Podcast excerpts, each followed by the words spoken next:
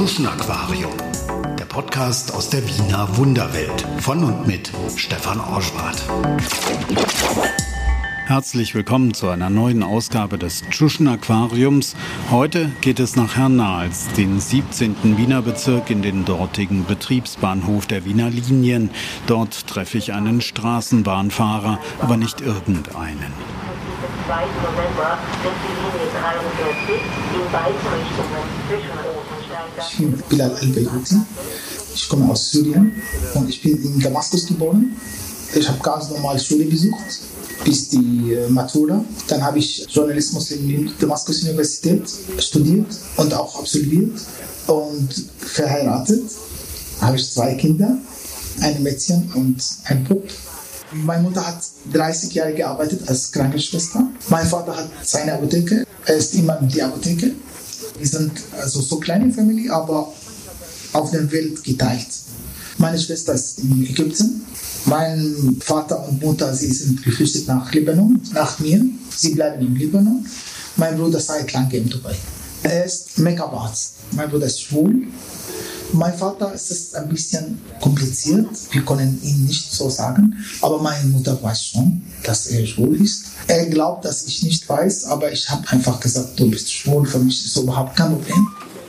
Bilal ist ein kleiner, muskulöser Mann. Er ist durchtrainiert. Er trägt eine Art blauen Trainingsanzug, der seidig schimmert, die Dienstkleidung der BIM-Fahrer.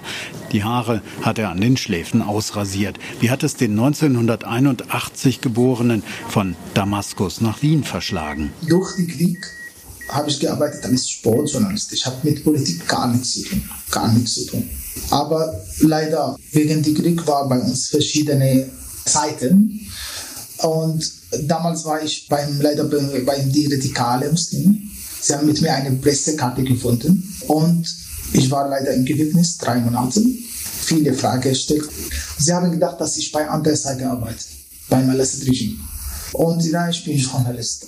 Ich war drei Monate. Ich war also im Gefängnis nur Fragen, Fragen stellen. Hast du gearbeitet mit Al Jazeera oder hast du gearbeitet mit äh, BBC? Sie haben mich gefragt, auf welche Hand schreibst du? Also rechte Hand. Was war diese Frage? Dann sie haben leider so ein heißes Öl und auf meine Hand richtige Hand, damit ich nicht weiter steige. Er deutet auf seinen rechten Arm, wo ihn die Radikalmuslime verletzt haben. Nach drei Monaten habe ich einen Jungen gesehen, und ich bin seit langem, ich trainiere immer. Also wo ich wohne, ich trainiere. Ich gehe zum Fitness, ich melde mich bei jedem. Dann habe ich ihm gesagt, warst du in diesem Fitnessstudio? Ja, ich war, was machst du bei uns? Ich frage dein Chef, dein Imam hier, was mache ich? Er hat ihn gefragt. Sag, ja, kennst du ihn? Ja, ich kenne ihn. Schickst du ihn raus. So einfach war.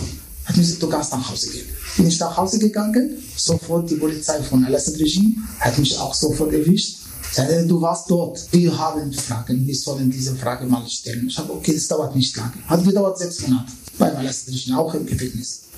Wir haben viel Geld bezahlt und hat meine Frau wirklich war total stark mit alleine, mit einem Kind. Sie hat auch Geld bezahlt, also auch Gold verkauft, damit sie, dann sie haben mich rausgeschickt und sie haben mir gesagt, du solltest sofort gehen. Dann bin ich nach Beirut geflüchtet, 2013 bin ich mit dem Auto, also mit einem Taxi nach Beirut und ich habe gedacht, okay, ich fange auf Null, ich baue auf ein neues Leben. In Beirut hat er Familie, er schlüpft bei einem Onkel unter. Mein Onkel hat eine große Firma, er ist Granitverkäufer oder Granithändler. Ich habe bei ihm gearbeitet als Buchhalter am Anfang, dann Verkäufer. Da war ich bei ihm in Indien, Ägypten, Türkei, wegen die Granit. Dann habe ich meine Familie sofort nachgehört, meine Frau, mein Sohn. War alles okay, ganz normal leben, ohne Journalismus. Also Eine Weile geht das gut, dann überwirft er sich mit ihm. Der Onkel schwärzt ihn an. Dann habe ich versucht, alleine eine Firma aufzubauen. Und, aber mein Onkel, er sagt, du darfst nicht eigene Firma machen. Aber ich arbeite im ganz anderen Bereich. Es ist Granit, aber ägyptische Granit, du arbeitest nicht mit ägyptischem Granit. Aber ich habe einen Händler dort kennengelernt und er schickt mir die Ware und ich werde diese Ware weiterverkaufen. Er hat gesagt, nein. Drei Jahre im Libanon war alles okay. Dann habe ich einen Brief bekommen von der Polizei. Du darfst nicht im Libanon bleiben. Du hast 72 Stunden rauszugehen. Hat mein Onkel 5000 Dollar bezahlt von der Polizei. Schicken ihn. Sie haben gesagt, du hast zwei Möglichkeiten. Entweder raus Oder einfach zurück nach Syrien. Du bist Syrer, was machst du bei uns? Du hast keine Visum mehr. 72 Stunden. Ich habe mein Auto auf Facebook verkauft. Ich habe dieses Auto mit 7000 Dollar gekauft. Ich habe geschrieben einen Post auf Facebook bei einer Bazar-Seite. Dieses Auto steht auf 3000 Dollar. Wer kommt sofort, nimmt das Auto. 15 Minuten hat gedauert. Bilal macht sich auf in die Türkei und was er niemals in Erwägung gezogen hatte, rückt nun in sein Blickfeld. Europa. Bilal erzählt, wie Izmir sein Startpunkt auf der Balkanroute wurde. Der Weg nach Europa war offen. Ehrlich zu sagen, ich hätte nie damals gedacht, dass ich nach Europa fahre. Ja, bin ich mit Flugzeug nach Türkei, weil damals die Syrer brauchen keine Visum. Sie kommen einfach nach Türkei. In Türkei war Stunde, dann habe ich sofort mit einem Schlepper in Izmir kontaktiert. Du gehst in ein Bild, du, du redest paar Worte auf Telefon Arabisch, der kommt sofort zu dir. Es gibt Gassen dort. Wenn du dort gehst und bist du fremde Person, das heißt, du suchst Schlepper. Dann er kommt zu dir. Sofort. Oder auf Facebook. Es gibt verschiedene Seiten oder so. Also nur ein Glas Tee und ich habe mit meiner Frau telefoniert. Auf Arabisch kommt sofort hier zu mir jemand. Willst du? Ja, sicher. Wie viel kostet? 1000 Dollar. Okay, wie geht das? Heute Abend. Wo? Ja, ich schicke dir, bla bla bla. Es muss man mit Taxi, dann Bus, dann zu Fuß. Es ist, dann, er hat gesagt, 15 Leute nicht mehr. Wir waren 48 mit diesem kleinen Boot. 48. Hat gedauert drei Stunden im Meer. Du hast Angst wegen die Leute. Es gibt alte Leute, Junge, es gibt Kinder. Das ist nicht normal. Dann bin ich in Griechenland noch wieder mit einem Schlepper getroffen nach Mazedonien. Mazedonien, dann Kroatien, dann Ungarn. Meine Frau war nicht mit mir, schwanger und acht Monate. Wir haben die Frau Doktor gefragt, sie hat gesagt, nein, es ist total gefährlich. Meer und auf Fuß und so, nein, nein, vergiss es. Deswegen bin ich allein.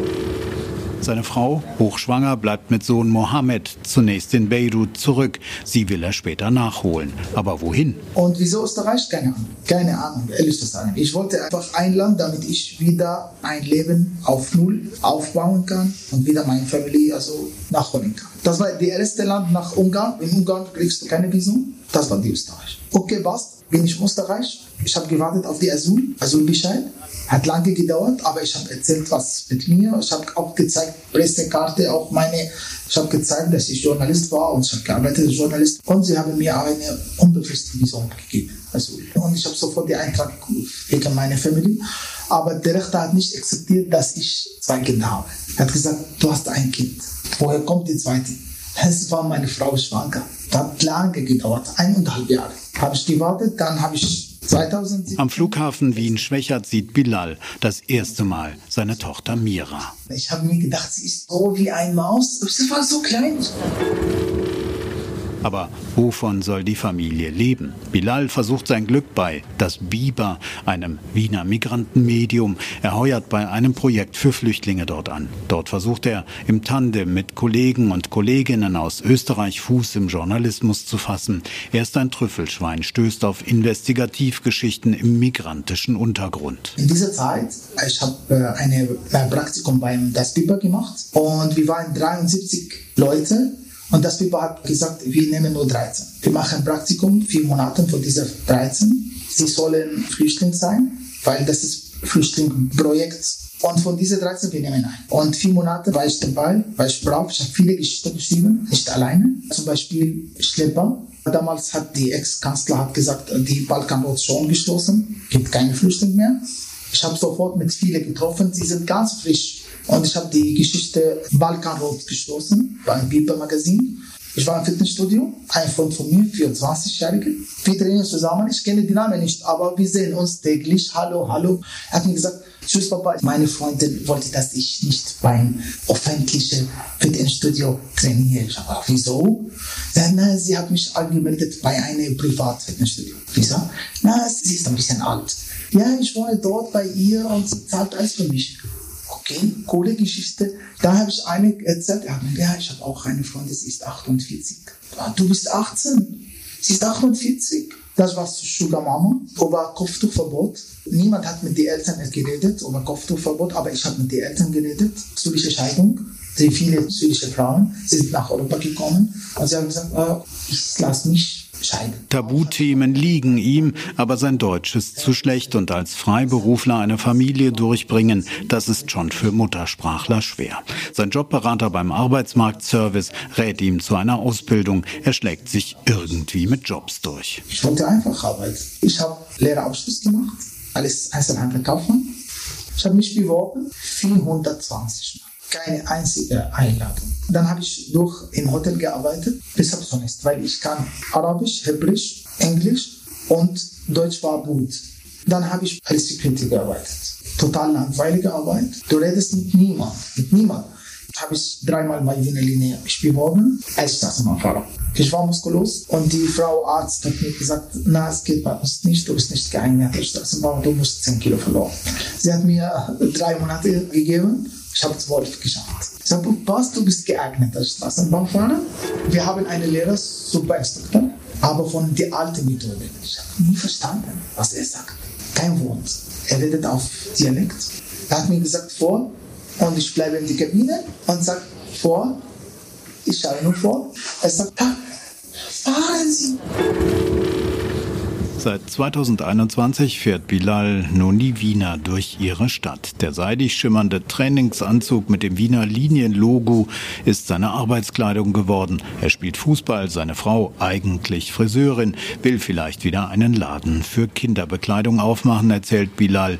Er selbst ist ehrgeizig, sammelt Diplome, auch seine Frau lernt Deutsch. Und sein Sohn spricht eigentlich nur noch Wiener Dialekt, sagt er. Seine neue Heimat Wien nimmt er durch die Windschutzscheibe seiner BIM wahr. Er chauffiert bis zu 200 Fahrgäste sicher durch die Stadt, aber der Journalist in ihm analysiert auch, was er durch die Windschutzscheibe sieht. Er ist neugierig, sieht mehr als nur Straßenbahnstationen. Ich bin auf zehn Linien unterwegs die alle Linien außer 44er, die mit Schütteltour endet, also zum Beispiel 37er, 38er, 40er, 41er, 42er und 43er, meine Lieblingslinie, ja, hier, weil ich da wohne. Also das ist sechs Linien mit Schütteltour und wir haben dann die Einser, die Zweier, Dora und Neuner. Das ist zehn Linien. Also zum Beispiel, ich habe damals gesagt, dass zum Beispiel bei Linie 2, du fährst von 16. Bezirk an, du siehst zum Beispiel die Araber, die türkische, dann gehst du durch die jugoslawische Ottakringer Straße, ein bisschen hat mit die Ottakringer. Dann kommst du Josefstädter Straße, du siehst die Österreich, typische Österreicher. Dann kommst du Innenstadt, du siehst die Tourismus und die anderen Leute und du hörst zum Beispiel Englisch, die Straßenbahn, verschiedene Sprachen. Dann kommst du durch zweite Bezirk, siehst du zum Beispiel jüdische zum Beispiel. Dann gehst du wieder erste Bezirk, siehst du auch türkische, dann siehst du auch, es ist viel Bildgeschäft, es ist Mix. Meine Linie, also von Anfang bis Ende, dauert 56 Minuten. Du siehst wirklich wie vor anderen Blick. Bei jedem Bezirk hat eine Geschichte. Jede Linie hat eine Charakter, sagt man.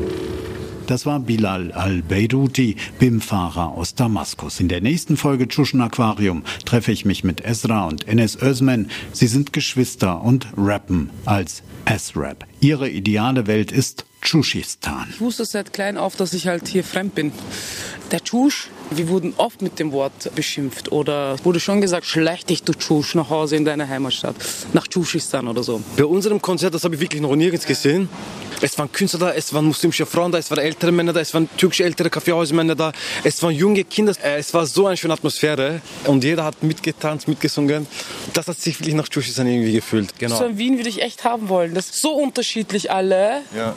Das war ein Gefühl von Tschüsschistan, Heimat. Wow. Wenn euch Tschuschen Aquarium gefällt, abonniert den Podcast überall. Da, wo es Podcasts gibt, sagt es weiter, teilt die Folgen, wenn ihr mögt. Ihr könnt auch bei Steady eine Mitgliedschaft abschließen, um mich zu unterstützen.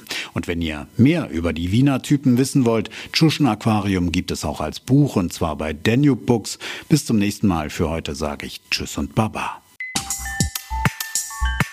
Tschuschen Aquarium. Podcast aus der Wiener Wunderwelt. Von und mit Stefan Orschwart.